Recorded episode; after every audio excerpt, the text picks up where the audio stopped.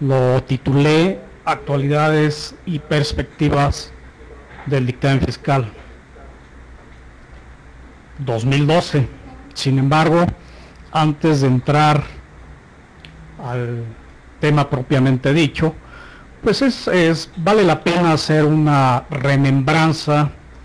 de lo que vivimos los últimos días de julio, principios de, del mes de julio.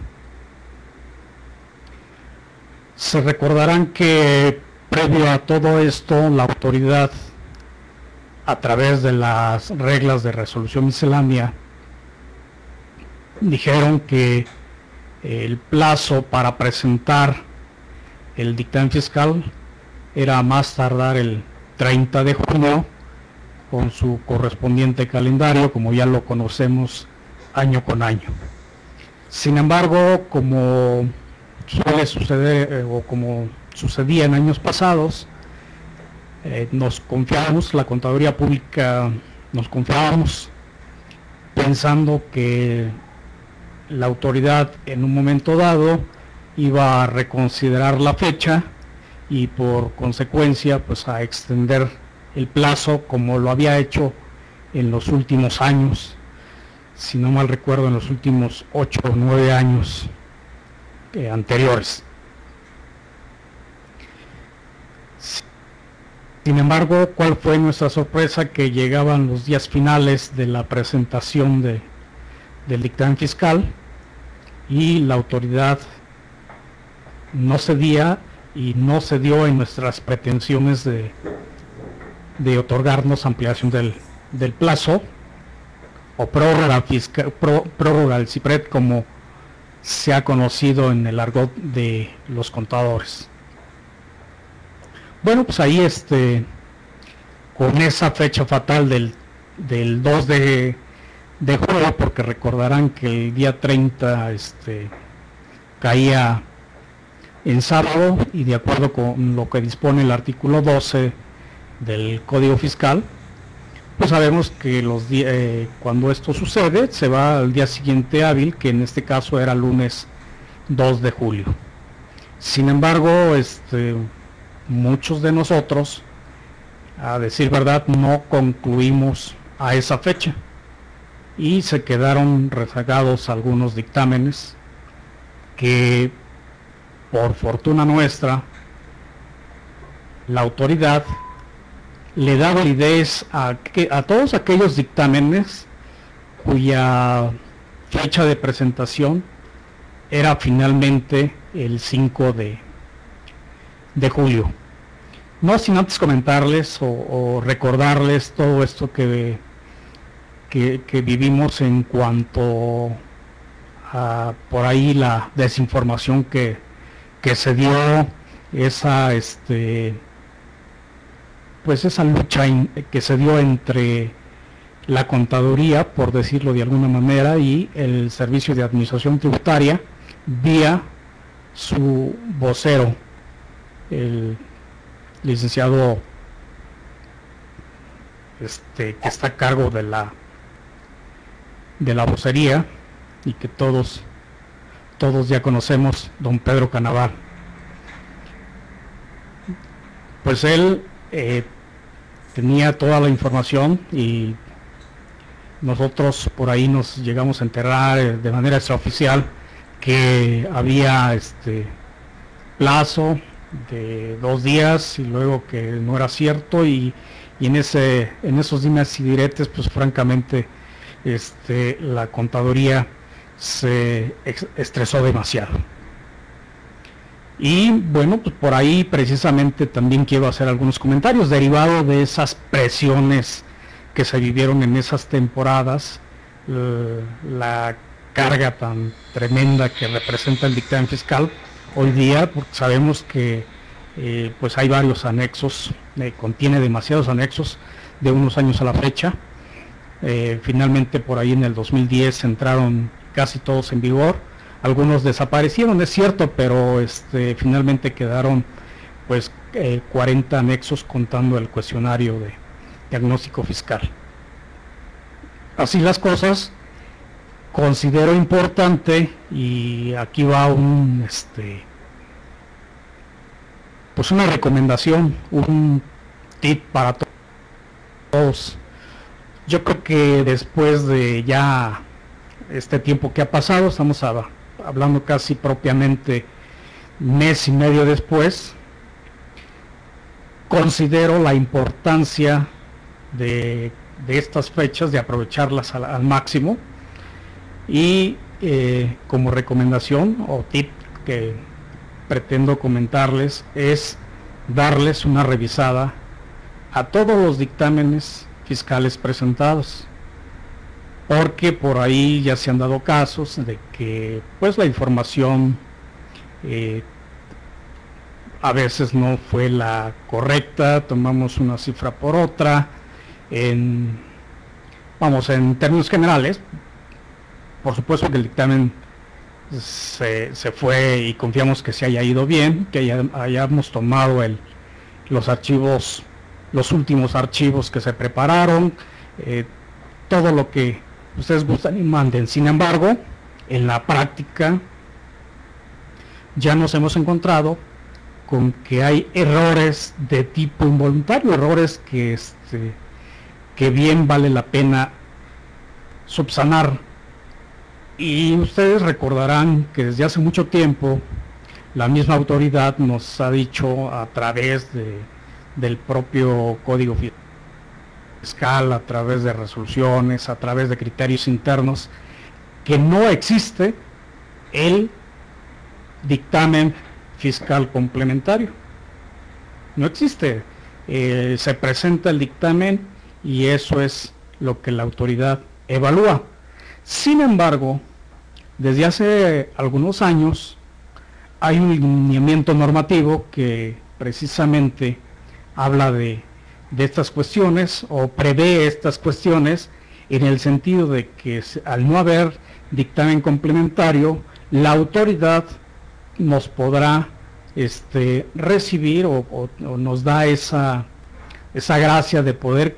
presentar un escrito desvirtuando algunas inconsistencias,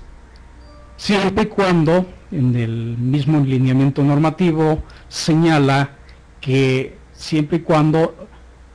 no cambie nuestra opinión respecto a la opinión única, a la opinión original que se fue en el dictamen.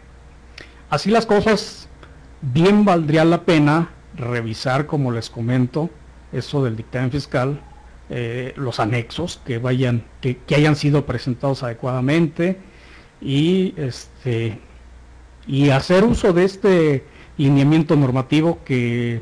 salió, reitero, hace algunos años y en el cual nos hemos estado apoyando en la práctica precisamente para subsanar esas, esas, a veces esas pequeñas inconsistencias o de plano algún error o alguna falta de, de llenado de algún anexo porque puede llegar a suceder. No estamos exentos eh, y vamos, eh, esta situación por la que estoy comentando es, eh, es de manera particular, es de manera, este, una, una situación bastante, pues, que muchos que incursionan o que incursionaron hace tan solo unos años, pues no, no han vivido esas presiones a las que nos hemos sometido año con año. Hay un antecedente inmediato, quisiera recordarlo, para aquellos que ya traen tiempo en la dictaminación. En el año 2003, eh, prácticamente en esos años, 2002, 2003, cambiaron la redacción del Código Fiscal de la Federación y se recordarán ustedes que los plazos de presentación del dictamen era en los meses de agosto. De agosto tajantemente se lo llevaron hasta el mes de mayo.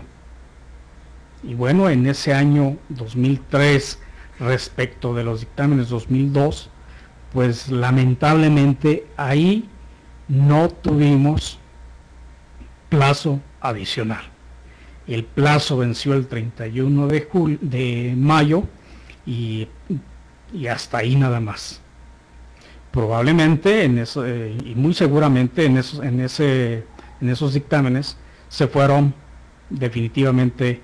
eh, varios errores, de errores de tipo este, omisiones que son eh, ocasionadas por, por la característica de que la sobresaturación, pues como humanos que somos, nos lleva a eso, a cometerlos sin, sin dolo, sin, sin, este, sin, eh, sin ser premeditados. Pero la autoridad eh, siguió en, en, esa tesitura, no cambia el, el, lo que es el, la redacción del, del Código Fiscal y ahí permanece plazo al 31 de mayo. Sin embargo, a través, y desconozco las razones, tanto técnicas como de, cualquier otra índole, del por qué publicaron en la ley de ingresos de la federación de esos años un artículo que hablaba de los plazos de presentación del dictamen y nos hablaba que la fecha de presentación del dictamen pues iba a ser, eh, cuando menos por dos años más, iba a ser al 31 de julio. Sin embargo, desaparece, por presión de la contaduría pública, desaparece esa redacción y se le dan todos los elementos, todos los, eh, se le hace ver al jefe de, del servicio de administración en turno en esos años que era necesario mover la, fecha que decía el mencionado Código Fiscal, esa fecha fatal que era 31 de mayo. Así las cosas, se hicieron las gestiones y finalmente la autoridad entendió y nos dio un mes adicional que, que está establecido hasta este momento, insisto, en el Código Fiscal, aunque es el 30 de junio. Sin embargo, hemos visto que en la práctica el 30 de junio resulta insuficiente. Y resulta insuficiente porque la propia autoridad eh, también en años pasados, tan, tan solo por mencionar lo que vivimos el año pasado, recordemos que eh, estaba fallando. Habían hecho cambios muy importantes al CIPRED, estaba fallando el, el famoso sistema y pues la autoridad tuvo que dar plazos que se vinieron eh, modificando primero a una fecha y finalmente la fecha límite del año pasado para presentar los dictámenes del ejercicio 2010 fue el 15 de septiembre. Con estos antecedentes, pues veníamos muy confiados y pues ya, ya, ya comentamos lo que, lo que sucedió, lo que vivimos, un estrés tremendo y como consecuencia, eh, ténganlo por seguro, que hay, eh, que yo sí considero que sí hay errores en los dictámenes, errores, insisto, eh, que son naturales, que son propios de un estado traumático de, de tanto, de, pues, así le llaman los especialistas, es un estado traumático por tantas cosas encima, el plazo por vencerse, pues lo que ya comentamos, la posición o postura de la, de la autoridad. Y bueno, eso necesariamente, según mi, mi expectativa, condujo a errores. Insisto, y esos errores pues deben de ser enmendados previos a la revisión del dictamen fiscal. De ahí que bien valdría la pena, con toda la calma del mundo, ahorita que tenemos cierto espacio que no hemos, en varios de los casos no se han empezado previas, bueno, pues eh, agarrar los, los cuadernillos y ver en qué pudimos habernos equivocado. Y vamos a encontrarnos con, pues, con desagradables sorpresas de que van desde los más mínimos hasta que puede ser, esperemos que no sea el caso, pero pudiera ser que se haya determinado por ahí un resultado o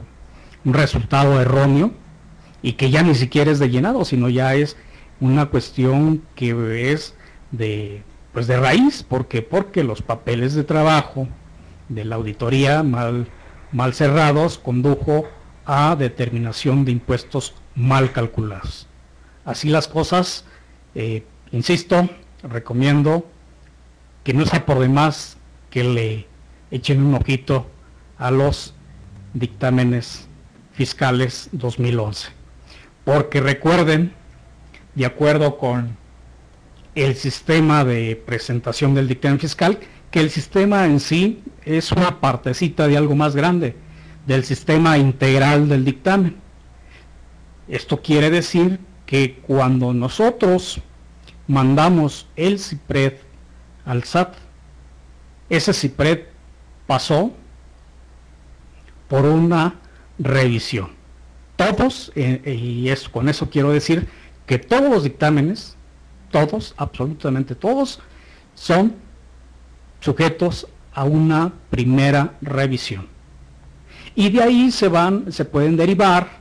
eh, ya que estamos en esto de las revisiones y de los posibles errores, eh, en virtud de las de la cantidad de errores que pudiera llegar a, a tener un dictamen en particular, esto puede llegar a dar este, como motivo,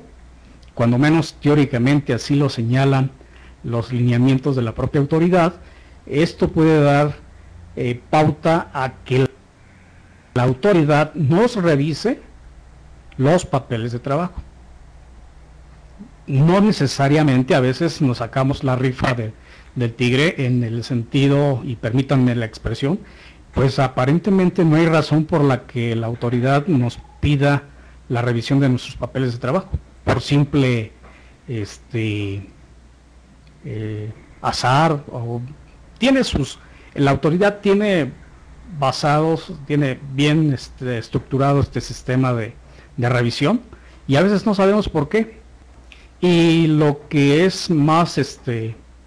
peor aún resulta que a veces nos cuestionamos, ¿y por qué me revisa la autoridad estatal? Llámese como se llame, la Secretaría de Finanzas, Secretaría de Hacienda del Estado, como se le denomine. Así las cosas, quiero comentarles que si hay este esa revisión por parte de las autoridades estatales, es por los convenios de colaboración que en materia fiscal firman cada uno de los estados. Y bueno, el, nada más para que ustedes se den una idea, el, el sistema es tan sencillo que un año el dictamen que vaya con número par le tocará, de acuerdo como se hayan puesto de acuerdo, eh, perdón por la redundancia, pero le puede tocar, pueden decir, el año 2011 los pares le tocan a la federación y los nones a los estados. Y así se van repartiendo. Así que nosotros podemos, digo, nunca los contribuyentes, pues es una, contribuyentes y contadores, es una información que nosotros no conocemos. No sabemos cómo van a venir las revisiones, quién nos va a revisar qué año. Y de repente pues ya llegan, este, empiezan a llegar eh, revisiones que como decíamos, que estaríamos hablando de una revisión pues eh, un tanto, eh, vamos a llamarle preocupante cuando nos revisan los papeles de trabajo, porque hay una revisión intermedia, una revisión un tanto más light, si así le queremos denominar, la, aquella que va enfocada a la diferencia de las contribuciones que quedaron pendientes al 31 de diciembre y que están reflejadas en el anexo 18 del dictamen, cuando menos en el dictamen y al que nos referiremos al dictamen general de estados financieros. La autoridad en ese caso revisa eh, y de manera automática el propio sistema integral que les comento, revisa y con ello eh, hace una separación de aquellos que van a mandar oficio para requerir las diferencias de impuestos y aquellos que pueden llegar a ser susceptibles de una revisión de papeles de trabajo. Esperemos que pues para el bienestar de todos las revisiones fueran para todos ustedes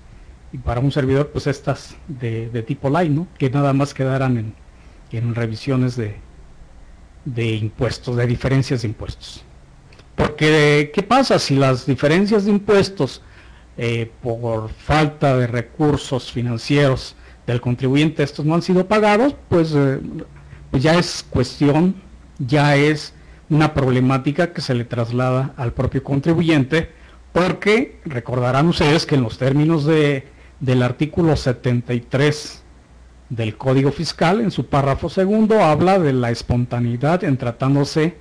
de dictámenes fiscales, que las diferencias que de ahí provengan tienen, eh, de acuerdo también con lo que señala el, 30, el propio 32, eh, tienen 10 días hábiles para pagarse. De tal suerte, estimados colegas, insisto, bien vale la pena hacer una revisión, pues un tanto exhaustiva a lo que hicimos el año pasado. Estamos hablando entonces de las actualidades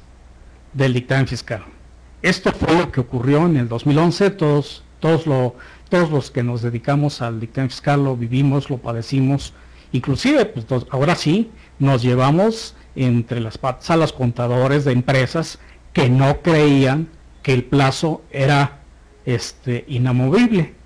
Muchos contadores de empresa, la respuesta es, eh, luego te doy la información que me pides porque como todos los años, sabemos que te dan prórroga. Y uno con los nervios eh, de punta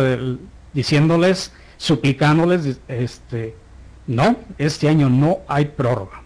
Y me tienes que entregar, entre otras cosas, siempre algo que nos atrasaba y que sigue atrasando también, pues es precisamente el pago de las diferencias de impuestos y también este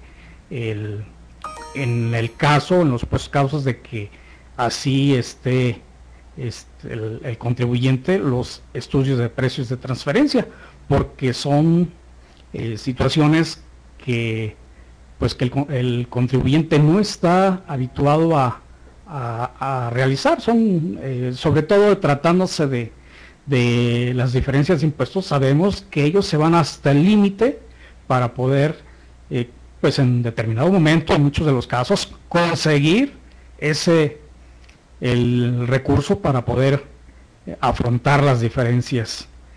provenientes del dictamen fiscal. Y por lo que toca al estudio de precios de transferencia, pues ahí básicamente eh, estos años ya es menos, pero los, eh, los primeros años en que se requería el estudio,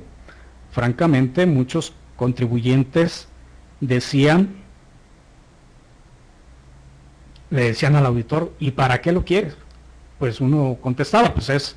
parte integrante del dictamen fiscal y si tú no me lo das, voy a poner una nota en, en el informe. Así las cosas, pues poco a poco se han ido eh, educando en el sentido de, ir este, cumpliendo con determinados parámetros que la autoridad va exigiendo. Se recordarán algo importante también, el 30 de marzo algo que es impactante y que pegó eh, al dictamen fiscal 2011 es que muchos optaron por, varios contribuyentes optaron por no presentar el dictamen, porque ya quedaron exceptuados de acuerdo al decreto que salió en el diario oficial el 30 de marzo de este año. ¿Por qué? Porque ahí en, ese decreto se establece que los contribuyentes cuyos ingresos acumulables en el ejercicio anterior no hayan superado de, eh, de, la cantidad de 40 millones de pesos, pues quedaban exentos del dictamen. Insisto, fueron varios contribuyentes que dijeron, ya no me presentes el dictamen porque ya no estoy obligado. Sin embargo, eh, por viendo la otra cara de la moneda, vemos que varios contribuyentes decían, bueno, a pesar de que no soy obligado, te pido que me presentes mi dictamen y, quiero sentirme a través de tu trabajo, quiero sentirme con más tranquilidad. Quiero eh, apoyarme en tus conocimientos dictaminador de que mi empresa está sana en la cuestión impositiva. Y así las cosas se presentaron los dictámenes de contribuyentes que gracias a ese decreto se encontraban ya exceptuados de la presentación. Pero eso es 2011, eso es la actualidad. La actualidad hoy es que ya en estos días, pues ya muchos hemos regresado, pues nos fuimos unos días de vacaciones, eh, estuvimos haciendo otras actividades, eh, hubo un tiempo para capacitarnos y ya estamos regresando a realizar lo que en la práctica llamamos como auditorías o revisiones previas para el ejercicio 2012. Pero ¿qué, qué perspectivas vemos? ¿Qué, ¿Qué hay del dictamen fiscal? Porque muchos quisieran que el dictamen fiscal desapareciera. Hay voces por ahí, hay este, eh, pues personas que en su vida han hecho un dictamen, que son de otras profesiones y que se atreven a opinar respecto al dictamen fiscal. Y dicen simplemente que desaparezca. Y es un tema muy complejo, muy difícil, hablando profesionalmente, porque muchos dependemos, tenemos como especialidad el dictamen fiscal, este, y bueno, sabemos hacer otras cosas, pero nuestros ingresos provenían esencialmente de la elaboración de auditorías para efectos de, financieros para efectos fiscales. Y bueno, pues sí era, era preocupante o es preocupante oír ese tipo de, de voces porque pues hacia dónde hacia dónde vamos de aquí y hasta que se den las reformas fiscales y esperemos que con el nuevo gobierno que el presidente electo eh, cumpla con lo prometido en el sentido de una reforma fiscal integral que probablemente ya en otros en otros foros ya se ha tocado de lo que debemos de entender por una verdadera reforma fiscal. Y en materia de dictamen, resulta importante comentarles, por ahí hay un este una iniciativa, un,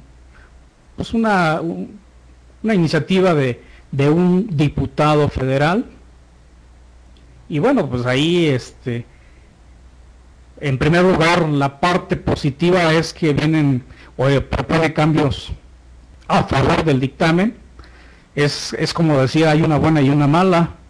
Esa es la buena. La mala es que el señor en breves días, estamos hablando alrededor de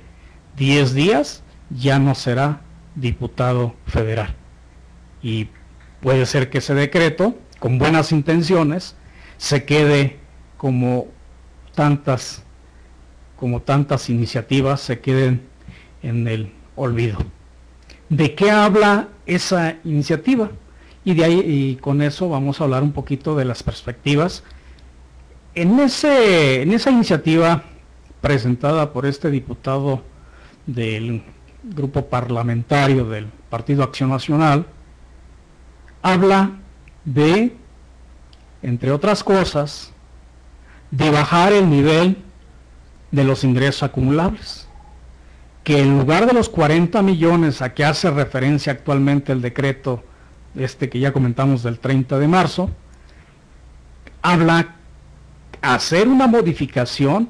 al artículo 32A del Código Fiscal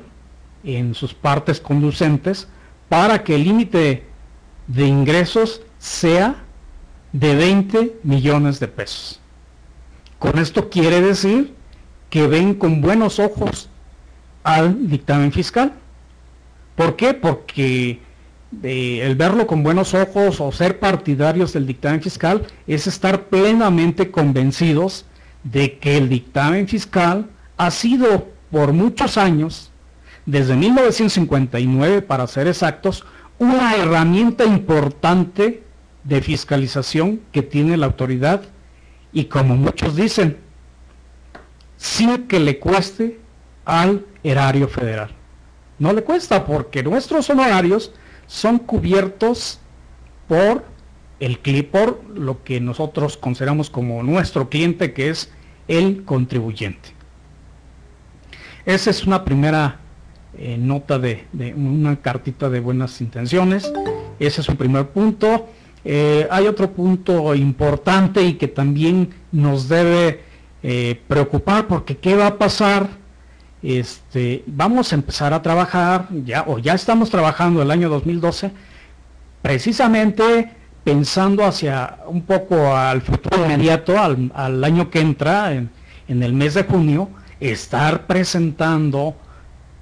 y o presentar nuestros dictámenes a más tardar el 30 de junio.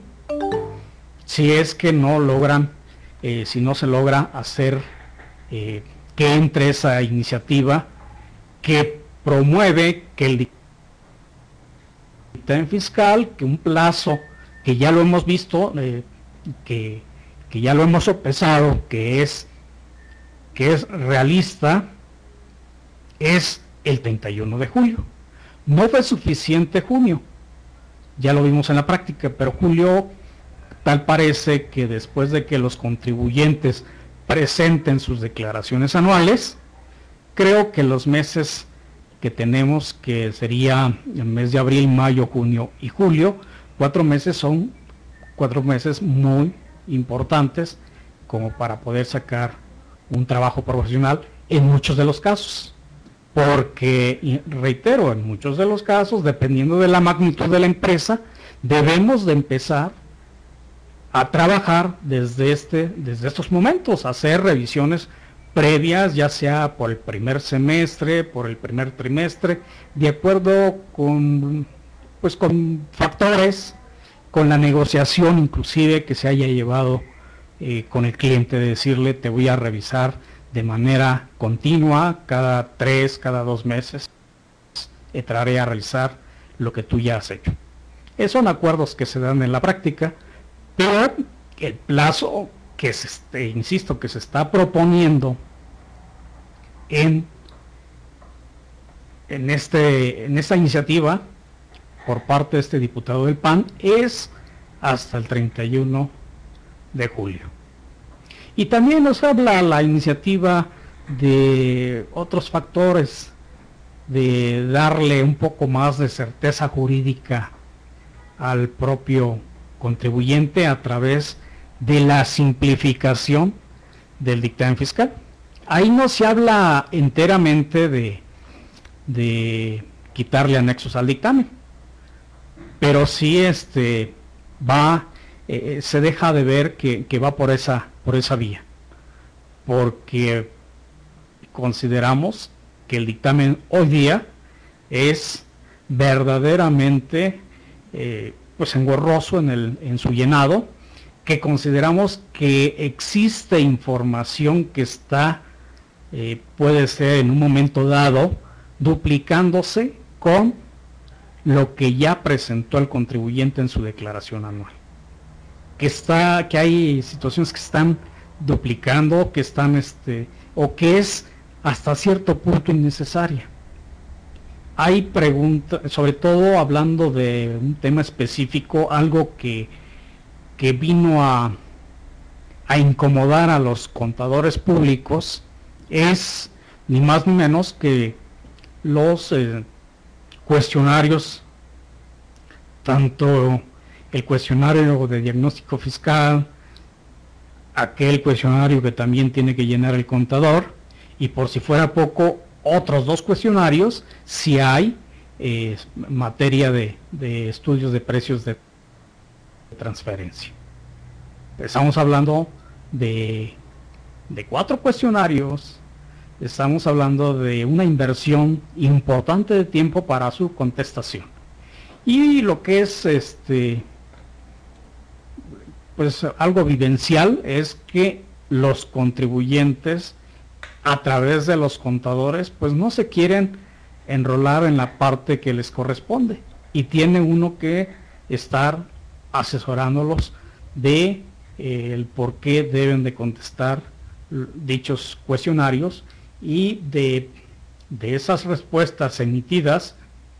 nosotros debemos hacer también una evaluación. Bueno, pues a través de, insisto, esto es una iniciativa presentada recientemente, estoy hablando que eh, es, fue presentada el día 15, bueno, salió a la luz pública apenas hace un par de días, el 15 de, agosto, eh, sale presentada por este diputado, pero insisto, desafortunadamente los tiempos eh, políticos no son los más idóneos, porque por si fuera poco, cuando hay cambio de, de gobierno federal, se establece, se establece en tanto en la ley, se establece que eh, en la constitución y en la ley de ingresos, por ahí viene algo, relativo a cuándo es la fecha límite para presentar por parte del Ejecutivo Federal el presupuesto de la ley de ingresos y su correspondiente eh, cambios o, modificaciones, adiciones a las diferentes leyes fiscales. El paquete fiscal, como comúnmente se conoce en el ámbito. Para concluir, eh, eh, reitero, es la fecha límite es 15 de diciembre. Y bueno, pues ahí sabremos eh, entenderemos que vamos a conocer eh, más a detalle la propuesta, eh, los que hemos seguido a los diferentes candidatos en esta pasada elección, vemos que pues todos traían pues en mayor o menor medida pues su planteamiento de lo que pudiera llegar a ser una reforma fiscal integral. Pero ahora como hay presidente electo, eh, bueno, que va a estar en esas eh, situaciones de aquí al 6 de, de septiembre. Esperemos que, que este, las condiciones políticas y sociales del país no varíen y que finalmente le den su constancia de mayoría al virtual presidente. Estemos viendo a partir de ahí, eh, pues en los equipos de trabajo, qué es lo que se va conociendo, sobre todo este, eh, en materia, eh, tiene cierto interés, ya hablando en concreto de, del presidente electo, tiene por ahí pues esa intención de echar a andar reformas estructurales, como le llaman ellos, en materia laboral y en materia fiscal, por supuesto. Entonces vamos a ir este, analizando para ver si contemplan finalmente este, esta petición de, del diputado que les comentaba hace un momento. Y bueno, por la parte de las organizaciones, el papel, el rol que van a jugar, pues es importante tener presencia hacer eh, las gestiones ante la comisión de hacendaria, vamos a ver quién queda, que este, quién la va a coordinar eh, de la Cámara de Diputados. Y este también valdría la pena, pues este, eh, como se conocen en el ámbito político, hacer el cabildeo para que nuestra este, asociación, la NAFINET, haga cierta presencia, cierta, este cabildeo para que a nombre de los que dictaminamos y que estamos integrados a la NAFINET pues podamos este, hacer presión para que finalmente nos este, nos hagan caso, nos oigan de qué es lo que queremos el gremio de los dictaminadores. Que el plazo para presentar el dictamen fiscal sea 31 de julio del año que viene y que así se quede previo cambio al código fiscal. Me están haciendo una pregunta, eh, la voy a leer, Isis Topots. Dice, ¿tuvo que ver algo su colegio en esa propuesta? Porque según vi presentaron alguna propuesta similar. El colegio al que yo pertenezco, que es la Asociación Mexicana de Contadores Públicos, Colegio Regional del Sur, presentamos precisamente en una, bueno, sí, las fechas, aquí la tengo en la mente, fue el día 3 de julio la autoridad, nos, la autoridad me refiero a la autoridad eh, directamente relacionada con el dictamen fiscal, que es la Administración General de Auditoría Fiscal Federal, por conducto de su administrador general, nos dio una audiencia para plantear precisamente las eh, las cuestiones actuales que, por las que estábamos pasando, sin dejar a un lado precisamente el tema de la prórroga. Y bueno, pues de entrada nos dijeron, podemos hablar de todo menos de la prórroga, que, bueno, o del plazo de los dictámenes 2011, que fue último día, el día de ayer. O sea, hablando del día 3 de julio, hacían referencia al 2 del mismo mes presentamos precisamente nuestra propuesta, efectivamente, y ahí está. Y seguramente las, las otras organizaciones harán lo propio, porque creo que en ese año en particular hubo tanta, este, tanta, hubo presión, hubo, eh, pues ese, hubo de, hubo de todo, hubo, eh, yo veía a muchos colegas como desamparados por sus agrupaciones profesionales que no, eh, no daban información al respecto. Y bueno, este, para recomponer el camino, por decirlo de alguna forma, para reivindicarse con los asociados,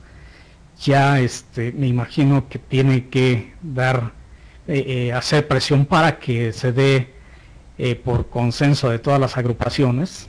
un consenso nato, porque hay muchas de las veces que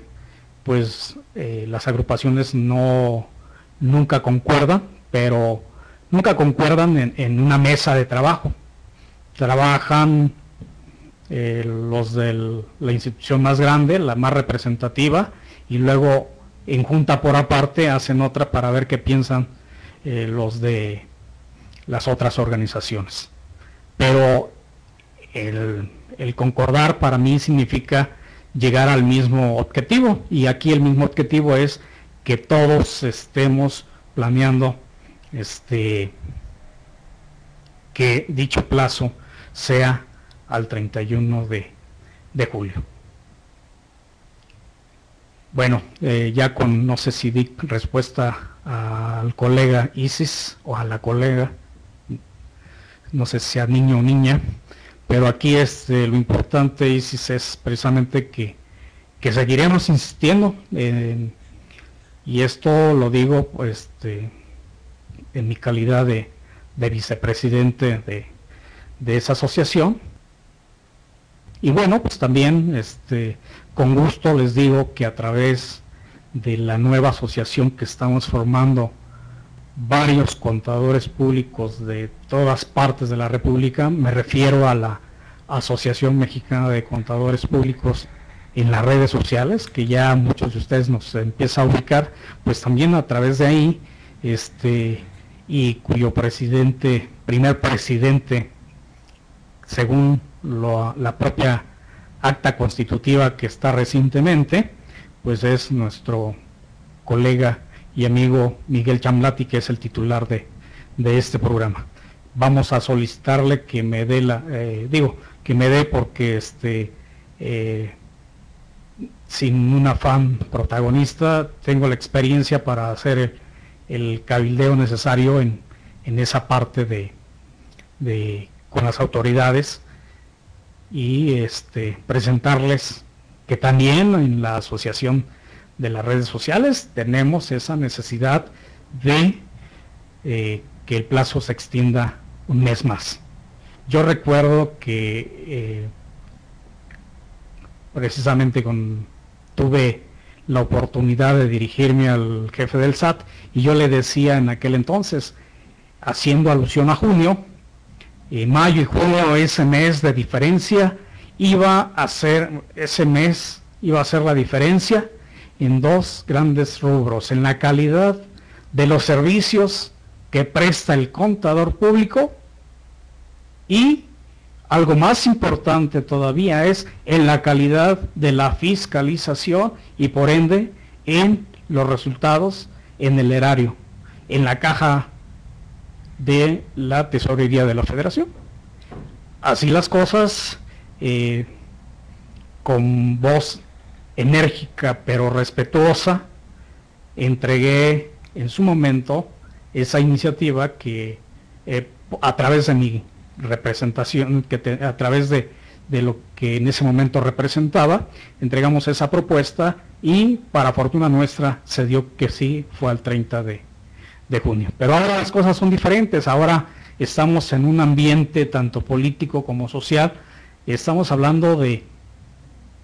eh, esto ocurrió en el 2005, estamos hablando de siete años y con una composición social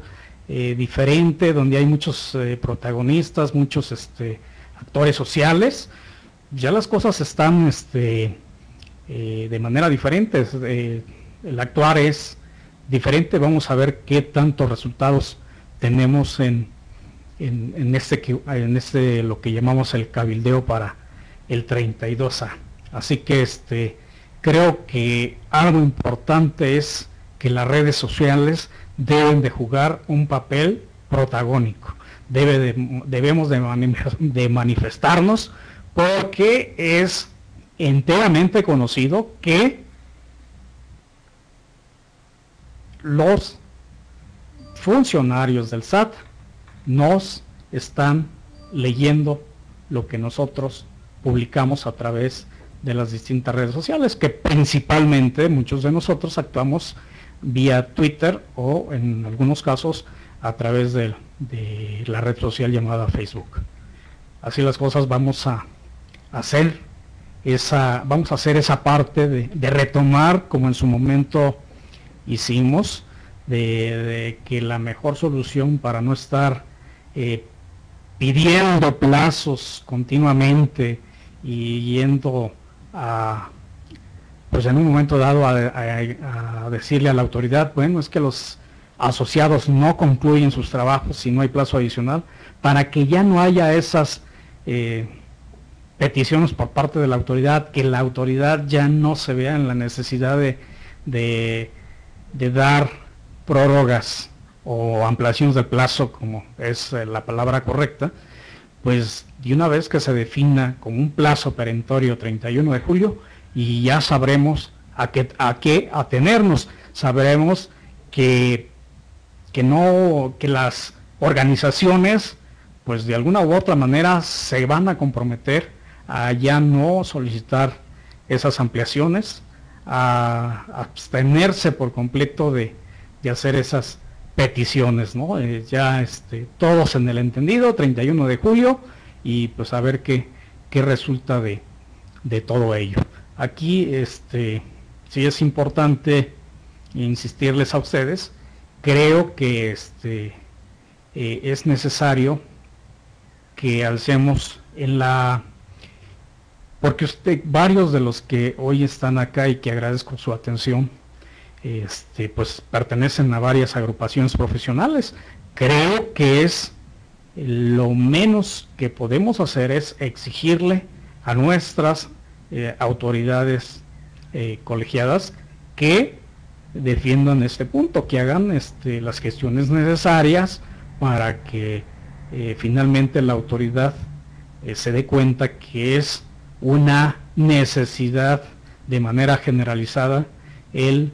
la, o la petición de, de ampliación del plazo y por consecuencia esa ampliación que debe de quedar para certeza jurídica de los, para, de los contribuyentes y de los contadores, debe quedar plasmada en el Código Fiscal de la Federación.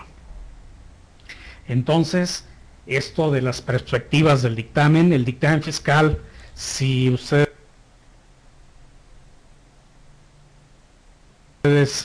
me preguntan la opinión, qué futuro veo en el dictamen fiscal, bueno, pues este, independientemente que llegara acá, que sería como un sueño ver realizado esa iniciativa de este diputado, este, veo que el dictamen seguirá existiendo, debe de caber en nosotros el saber eh, ofrecer nuestros servicios de una manera profesional, de que nos vean como lo que es un trabajo profesional y no como muchas veces nos dicen, estamos, este, me estoy dictaminando porque la, la disposición fiscal me lo establece. Los dictaminadores, al igual que muchos contadores, son mal necesario. Vamos a quitar todas esas eh, malas, este, pues esos taches que, que, nos ponen los empresarios de México eh, o vamos este los los contribuyentes en general vamos a demostrarles que nuestro trabajo vale por el hecho de ser profesional porque a través de un dictamen fiscal ya sabemos que en las disposiciones fiscales se establecen aunque muy pocos y muy relativos a hasta este momento valdría la pena hacer valer todos aquellos beneficios que el dictamen fiscal conlleva. Insisto, ya cada vez son muy pocos y a veces la autoridad omite respetar lo que señalan las disposiciones como beneficios hacia los contribuyentes que están dictaminados. Son eh, muy pocos, se me viene a la mente, por ejemplo, el contribuyente que está dictaminado eh, si le llegara una visita domiciliaria, se puede amparar en el artículo 47 del Código Fiscal y dar por concluida esa visita domiciliaria de manera anticipada. O bien, algo muy importante en la práctica es que se, como beneficio, si estoy dictaminado, bueno, pues ya primero no me vas a revisar a mí, sino que quieres revisar, quieres ejercer de alguna manera eh, quieres ver cómo ando y estoy dictaminado, pues bueno, a través del auditor puedes revisarle sus papeles de trabajo y bueno, es, eh, previendo que el dictaminador hizo profesionalmente su trabajo, bueno, pues no, a mí en lo particular como contribuyente no me van a molestar. Y así puede haber varias, este, varios estímulos por los que eh, plasmados en la ley y por los que el contribuyente puede salir beneficiado al dictaminar sus cifras. Pero no solamente en la ley, sino también en la vida práctica, el obtener una opinión de un tercero es importante. ¿Qué pasa con los contadores de empresa? No es porque vaya yo a juzgar bien o mal a los contadores, simplemente voy a dar lo voy a dar a conocer lo que a mí me ha tocado vivir. Eh, resulta que los contadores se dedican, eh, sobre todo en las empresas de mediano tamaño, se dedican a otras áreas. Se dedican a cobranzas, se dedican a cuentas por pagar, son responsables de los reembolsos de gastos, son responsables de nóminas y de otras áreas eh, y, eh, se involucran y, cuando les preguntan de la contabilidad, la contabilidad la dejan para mejor tiempo. Y bueno, pues empiezan a, eh, ¿qué, sucede en un mes particular? Empiezan a, hacer, la, hacer la propia, propiamente el registro de las operaciones del mes, a prisa, ya viene el, el pago de los impuestos, eh, puede ser que eh, se calcule, en lugar de meter una cifra, se mete otra y conlleva errores la determinación de los pagos provisionales y definitivos de manera mensual. Y bueno, también, pues porque están en un círculo vicioso, lo que muchos en la práctica eh, de cualquier oficio, de cualquier este, profesión llaman la ceguera de taller. Esa ceguera de taller es cuando estamos tan inmersos en una cosa que ya nos, no nos damos cuenta de los detalles. Y en materia fiscal, los detalles cuentan. Y qué mejor que un dictaminador, qué mejor que un profesional que viene este, de manera externa, que no está contaminado de las operaciones, venga y me dé un veredicto de, en el estado en que se encuentra. Entonces, eh, a decir verdad, desde mi perspectiva, desde mi óptica particular, yo sí le veo mucho futuro al dictamen fiscal. Se lo vi cuando era estudiante de la especialidad en dictamen fiscal y se lo veo 20 años después. Sí seguirá, un, seguirá siendo un digno modelo de fiscalización. Porque recuerden ustedes, en, en otros, bueno, en ninguna parte del mundo salvo algunos países lo están adoptando. Recuerdo por ahí que este, en Centroamérica lo querían adoptar, pero no tenían el conocimiento pleno. Le pidieron ayuda a, universidades públicas para ver qué cosa era el dictamen fiscal. Parece modo de mentira, pero si no fuera tan engorroso y con todas esas este, eh, situaciones que hemos comentado a lo largo de esta charla, creo que seríamos un modelo digno de imitar en cualquier país del mundo en esta materia. Porque, insisto, no se da, no se conoce el dictamen fiscal. En, este, en algunos países se tiene la certificación de las declaraciones anuales. Un profesional que es especialista en contaduría pública o área fin, certifica que los números que están en la declaración son razonablemente correctos.